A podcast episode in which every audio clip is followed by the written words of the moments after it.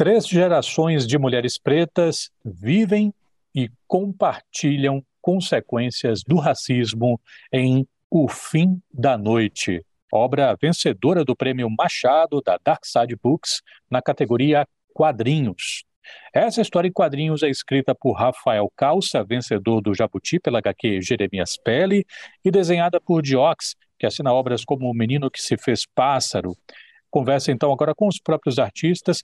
Boa tarde, Rafael. Muito obrigado por atender a educadora. Muito obrigado pelo convite. Agradeço também ao Diox por falar aqui com a gente. Salve, Diox. Salve. Obrigado pelo convite também. Pessoal, o que é o fim da noite?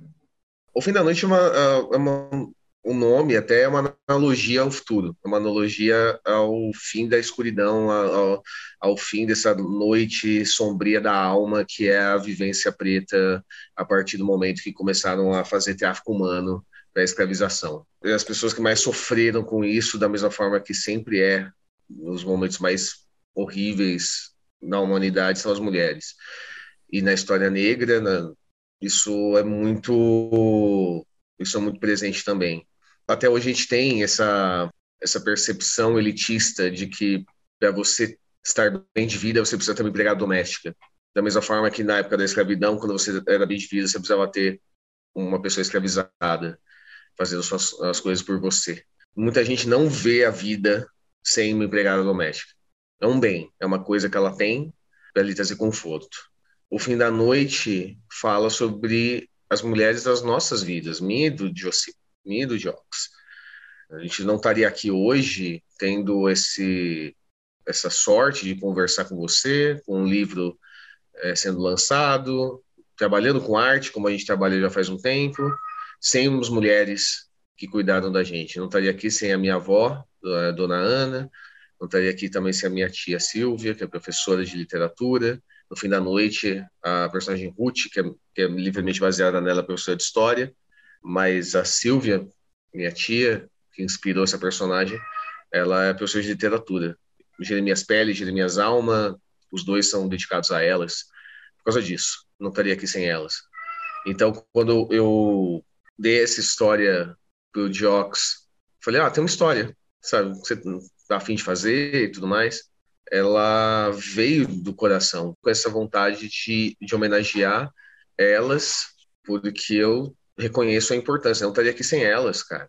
E o Jocks pode falar como ele se sentiu ao ler e, e, como ele também se identifica, porque a história negra é muito similar é, em, nos seus defeitos entre nós, por consequências da escravidão, por consequências do, do, do racismo.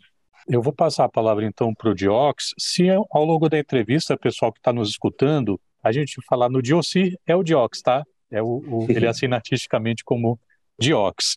Diox, já que o Rafael né, meio que incitou você a falar, queria aproveitar o fato de que eu, eu li, né, naturalmente, HQ, e li os, os pós-fácios que vocês dois escrevem, né?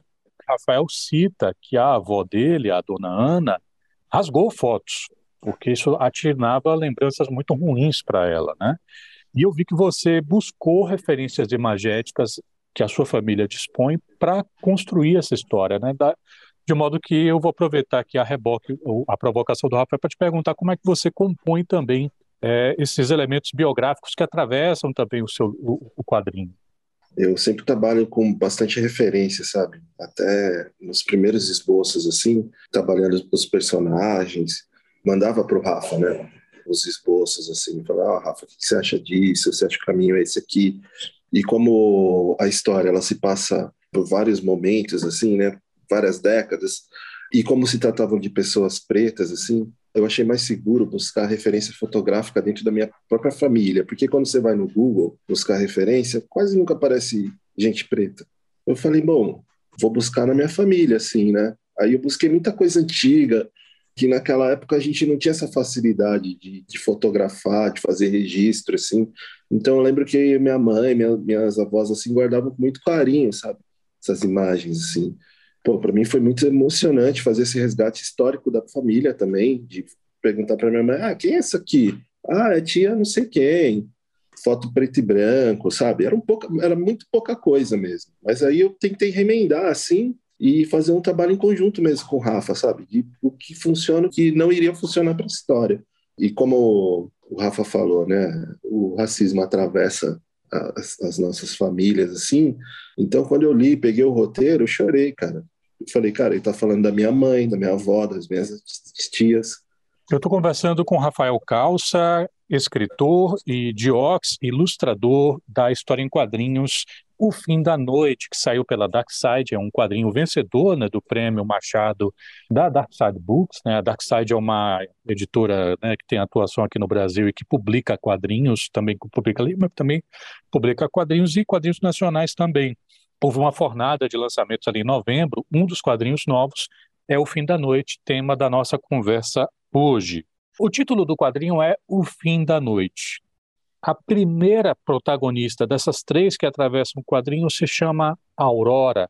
Eu poderia imaginar que o Diox faria um trabalho de exploração de claro-escuro, de repente e tal. E não é bem o caso, né? O Diox tem um, ele faz uma arte mais, digamos assim, iluminada, não sei, é, não tem tanto essa, esse jogo de claro-escuro, embora seja um trabalho bastante é, de risco, né, rachurado, até para dar volume né, aos, aos, aos, desenhos que ele, que ele propõe. É, queria então perguntar para vocês como é que foi articular a proposta do roteiro a uma proposta de imagem mesmo, né, que é própria do quadrinho. A história é meio um pouco longa, mas eu vou tentar resumir aqui.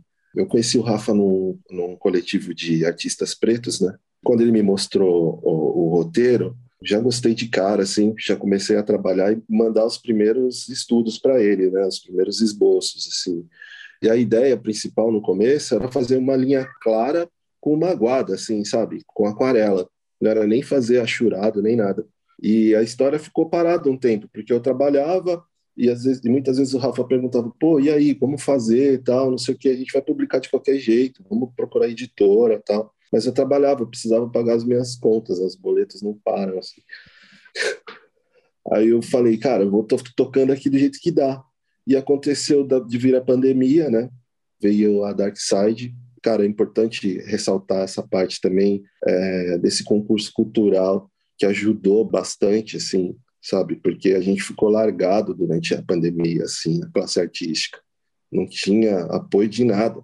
E ver uma editora, né, junto com os, os patrocinadores bancar um concurso desse, assim, pô, a gente ganhou uma grana, ajudou bastante a gente, assim. Aí faltavam, para participar do concurso, é, precisava no mínimo 60 páginas, e a gente tinha por volta de umas 40, assim. E aí o Rafa falou, ó, vou, vou mudar o roteiro e você acrescenta mais 20, será que dá tempo? Eu falei, cara, vai dar tempo, né? Porque aí eu já tinha me desligado da empresa onde eu estava, e eu estava praticamente é, fazendo freela, assim. E eu mostrei pro Rafa, mas eu falei, cara, não vai dar para fazer aquarela. Eu vou partir para uma coisa mais com achura e tal, sabe?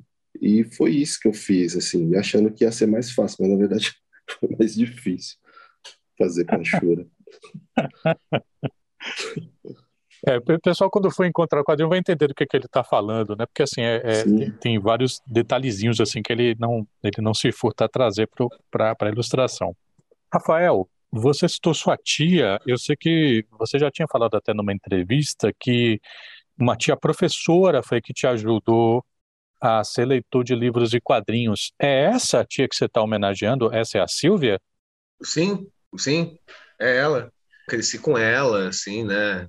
Ela sempre me disponibilizou livros. Uma vez teve uma, até um exemplo, assim, teve na minha escola a Barça, foi lá, isso já denota uma idade nossa. A Barça foi a lá. A Barça, gente, é, é um não sei se vocês lembram, gente, mas antes da Wikipedia existia um negócio chamado enciclopédia, que é um livro cheio de, enfim, né?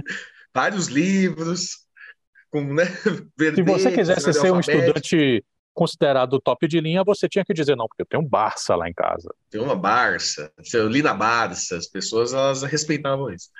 E, e aí foi, foi lá e teve um concurso de desenho que eles fizeram. Eles queriam vender a Barça, né? E aí fizeram um concurso de desenho para a criançada e tudo mais, para os alunos, ginásio, colegial e tudo mais. E aí participei também e tal. E deu certo no caso, minha tia comprou. comprou essa Barça em 92, e tinha uma dedicatória, assim, tipo, para mim. alguma coisa no sentido de tipo, eu não tenho uma herança para te deixar além do conhecimento. Então tinha essa essa dedicatória na, na Barça. E é basicamente isso mesmo, porque ela sempre me dava livros, dava para gastar uma coisa a mais, assim, tipo, era livro. Então eu cresci lendo, lendo quadrinho e lendo livros, porque ela pôde me promover isso. Ela sabia dessa, dessa importância.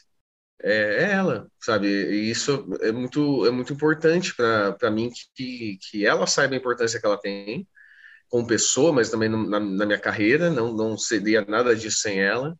Ela que incentivou tudo, e sempre houve sacrifício nisso, mas isso foi uma aposta que ela fez no melhor possível.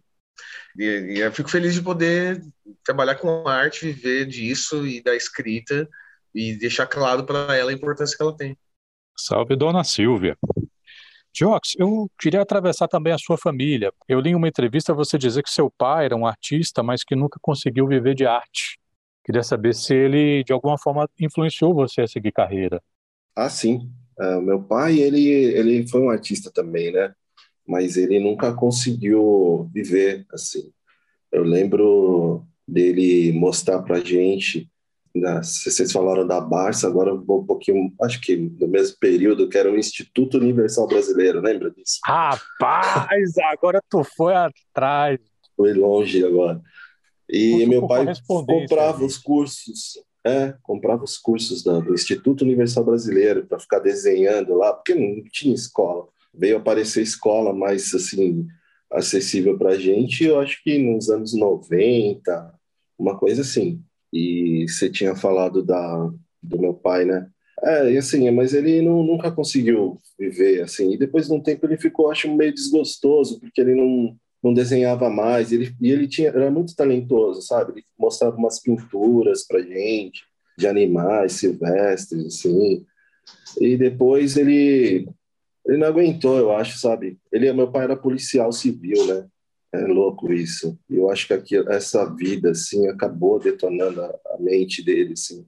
Que ele acabou morrendo esquizofrênico. Foi uma tragédia para a família, assim. Eu acho que muito por essa, esse mundo violento, sabe? um artista ter que se submeter a isso, não consigo. Porque durante a minha adolescência eu, eu, eu fui assediado também, sabe? Como um rapaz negro, assim, você vai criando mais corpo. Até estava conversando com a minha companheira de. Era, era comum convite assim: ah, mas você não está trabalhando, tem concurso para a polícia, por que, que você não, não vai lá? Ah, estou precisando de segurança no bar do fulano, na, na boate do cicrano lá. Eu falei, não, cara, não, nem, nem, e nisso daí eu agradeço muito a minha mãe, sabe? Porque na, no ambiente que a gente vivia assim, não é, não, eu falo sempre da, das urgências, assim. Não era urgente eu estar estudando, desenhando lá. Urgente era trabalhar, arrumar um dinheiro, sabe? Para ajudar em casa, pagar as contas. E minha mãe nunca cobrou nada, assim. Ah, larga isso aí, não vai dar em nada, sabe? Eu vi isso muito de fora e de gente próxima, assim, falou, pô, mas a sua mãe não vai viver para sempre, por que, que você está correndo atrás disso? Ninguém aqui vive disso, não vai dar certo isso aí. Todo mundo aqui tem emprego, todo mundo, sabe? É, e é uma coisa que durante um tempo me perturbou muito isso, falar assim, pô, não posso terminar igual meu pai, assim, sabe? E pra gente foi uma tragédia muito grande, assim, sabe? Porque até entender o que era uma esquizofrenia na periferia de São Paulo, assim, que saúde mental, né? Na época ninguém discutia nada. Foi horrível, assim. Se hoje a gente já não discute, né? É, então.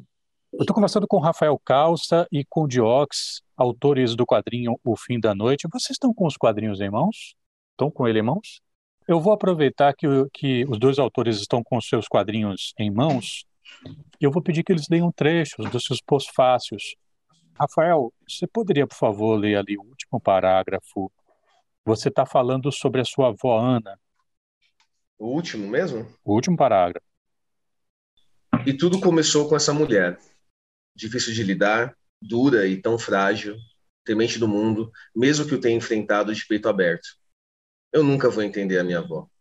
Eu tentei, até crescer e perceber que seria impossível me colocar no lugar de uma mulher negra, nascida em 1936, órfã aos quatro, pisada e esquecida, mãe de três, com a vida salva pela viuvez, os pés calejados de tanto caminhar sem dinheiro para o ônibus, que precisa conversar e falar de si mesma para saber que ainda está aqui, que não entende totalmente o que eu faço, mas fala com orgulho. Meu neto desenhou para a Folha de São Paulo, meu neto trabalha para o Maurício de Souza. Ela não leu nada do que escrevi e nem lerá. Já me fez chorar e já me abraçou dizendo que eu nunca estaria sozinho. Eu não a entendo, mas a amo e aprecio. É a minha aurora que afastou suas trevas e acreditou que um dia existiria vitória para mim. É só isso que eu preciso saber. Diox, você poderia ler a segunda página do seu pós-fácil quando você está chegando, você vai comprar apartamento. Você comenta isso. Posso sim, claro. Uh, quando eu e minha, e minha companheira, por conta do nascimento da nossa filha, nos mudamos para um apartamento maior, notei que havia um quartinho de fundo, junto à lavanderia, e aquilo me chamou a atenção. Para um humano que nasceu e cresceu na periferia era estranho, e eu não conseguia entender qual a função daquele cômodo minúsculo. Perguntei para minha companheira: "E este espaço, o que é?" E ela de pronto respondeu: "É um quarto de empregada." A resposta me deixou mal. Me passou tanta coisa ruim pela cabeça que no final me senti como uma casca vazia. O quarto é apertado, mal cabe uma cama e tem pouca ventilação. Não queria acreditar que uma pessoa dormia ali durante toda a semana longe de sua família. Como é que uma aberração arquitetônica dessas foi incorporada ao projeto de um apartamento? É isso. Obrigado, Rafael. Obrigado, Diox, por lerem esses trechos dos pós-fácios. Conceição Evaristo disse algo que eu não vou saber reproduzir corretamente, e já peço desculpas por isso mas em algum momento ela foi questionada sobre o tom das coisas que ela escrevia e ela disse algo mais ou menos assim, que ainda não havia chegado o tempo dela escrever as histórias que ela gostaria de escrever, ainda era um tempo de dor, né? Que histórias vocês gostariam de escrever é, se, se o tempo fosse de bonança? Não sei como é que vocês lidam com isso. Escrever, escrever, e desenhar, naturalmente, né? Eu queria escrever histórias como se eu fosse branco, não tivesse preocupação de verdade. Diox? Eu penso mais ou menos como o Rafa ainda hoje, sabe? Porque não tem como, sabe? O racismo atravessa a gente de um jeito que não dá para se esquivar, falar de outra coisa ainda. Eu tenho muita vontade, falo pro Rafa, queria fazer história de ficção científica, mas sempre como o, o, o preto, assim, o pessoa preta como protagonista, sabe? Porque eu sou de uma geração que eu crescia via filme de terror, o preto morria primeiro. Era sempre uma figura é, mal pensada, né, mal trabalhada, caso não tinha fala, assim, é, é ridículo, né? Aí, mas assim, é, a gente ainda está nesse ponto da história que não dá para se esquivar e falar de outras coisas, mas é pesado, sabe?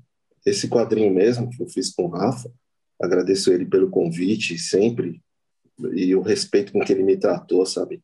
Durante toda a produção, assim. E até para produzir, sabe? Porque quando você vai estudar desenho, você aprende o, o desenhar o rosto humano, a figura humana, a partir do cânone grego, né? É isso. Aí você, a vida inteira, só desenha gente branca. Você vai para publicidade, você desenha gente branca. Já trabalhei muito para publicidade e eu, já mais politizado assim, eu falava, poxa, não posso botar um cara preto aqui porque eu tenho certeza que o diretor de arte vai mandar tirar. É triste. Eu quero agradecer muito aqui pela gentileza do Rafael e do Diox, que falaram um pouco não só sobre o quadrinho, mas sobre os assuntos que estão nesse quadrinho, que atravessa o quadrinho, dos quais a gente ainda precisa lidar. Quem quiser conhecer um pouco do trabalho de vocês, Rafael, Diox, como é que faz? Bom, eu estou nas redes sociais como Diox Ilustra. Agora, na verdade, eu estou usando só o Instagram para minha saúde mental, assim. Consigo, malemar administro esse, assim. Rafael? É, é fácil me achar Rafael Calça no, no Instagram, no Twitter. É, uso principalmente Instagram, mas também estou lá. E Rafael Calça, muito. e junto. Maravilha. Rafael Diox, muito obrigado pela gentileza de falarem a educadora sobre O Fim da Noite, publicação que é, venceu o prêmio Machado da Dark Side Books na categoria quadrinhos, uma das obras que vieram nessa fornada uh, mais ou menos no final do ano, ali por novembro, e que é ilustrada pelo Diox, escrita pelo Rafael. Muito obrigado, sucesso com o trabalho de vocês, saúde para vocês e para os seus. Ah, muito obrigado pelo convite, muito obrigado por poder falar com o Educador FM. Obrigado pelo carinho com que trata os quadrinhos, dá essa atenção. É uma mídia que as pessoas estão começando a entender que não é só para criança, que é uma mídia ampla que pode falar com todo mundo sobre todos os assuntos, inclusive assuntos urgentes na nossa sociedade. Então, muito obrigado pelo espaço. Obrigado, Renato, pelo convite, pela ótima entrevista também e por não ter tratado o assunto, sabe, sempre com aqueles mesmos estereótipos, assim a gente está cansado de ouvir. E você realmente é um cara que gosta de quadrinhos, né? Para perceber, entende. Sai muito contente dessa entrevista. Obrigado mesmo pelo convite. Obrigado a vocês, pessoal. Um abraço e até a próxima.